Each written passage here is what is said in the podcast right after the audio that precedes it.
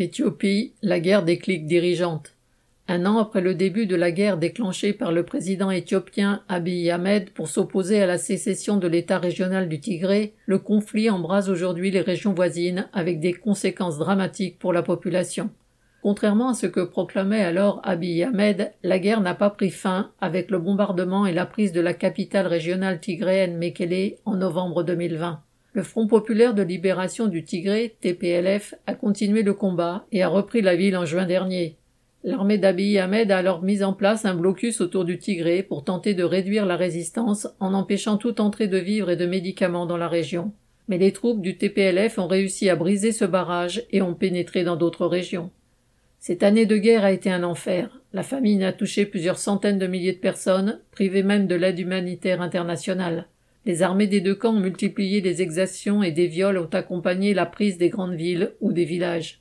Dans cette triste besogne, l'armée de l'Érythrée voisine est venue prêter main forte à celle d'Abiy Ahmed. Mekele et d'autres villes importantes sont régulièrement bombardées par l'aviation éthiopienne. Des réfugiés venus des régions en guerre ont afflué dans la capitale, Addis Abeba.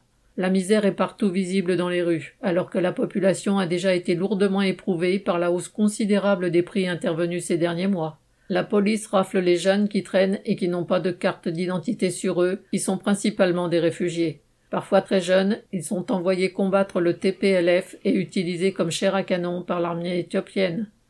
Dans la capitale, Addis Abeba, tous les biens des Tigréens ont été confisqués. Abiy Ahmed tente de susciter l'union nationale autour de sa personne en s'appuyant sur le mauvais souvenir laissé par les dirigeants tigréens lorsqu'ils étaient au pouvoir avant lui. Il monopolisait alors les fonctions publiques et les places lucratives dans l'économie, et la plupart des habitants de la capitale n'ont nulle envie de les voir revenir et piller de nouveau les ressources de l'État fédéral.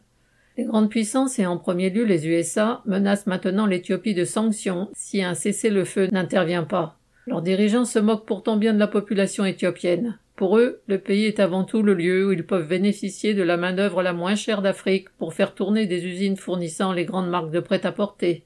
Des ouvrières chassées de leur campagne pour faire face à des plantations, elles aussi aux mains du capital étranger, s'y épuisent jour et nuit. Pour que cela continue, il faut une certaine stabilité. Abiy Ahmed l'a apporté lors de son arrivée au pouvoir en mettant fin à la guerre avec l'Érythrée voisine et en a été remercié par le prix Nobel de la paix. Mais aujourd'hui, il compromet les investissements par cette guerre, c'est ce que l'impérialisme lui reproche. La population pauvre éthiopienne, elle, n'a rien à attendre de bon, ni d'Abiy Ahmed, ni des dirigeants tigréens. Tous ont largement prouvé que leur seule ambition était de s'enrichir en servant d'intermédiaire au capital étranger. Ils n'hésitent pas, pour accaparer le pouvoir, à jeter la population dans une guerre fratricide et sanglante, prélude peut-être à un conflit régional avec l'Érythrée, devenue partie prenante du conflit. Pour la population et les travailleurs d'Éthiopie, toutes régions et ethnies confondues, en finir avec les horreurs de la guerre et de l'exploitation impliquerait de s'unir pour se débarrasser de tous ces dirigeants. Daniel Mescla.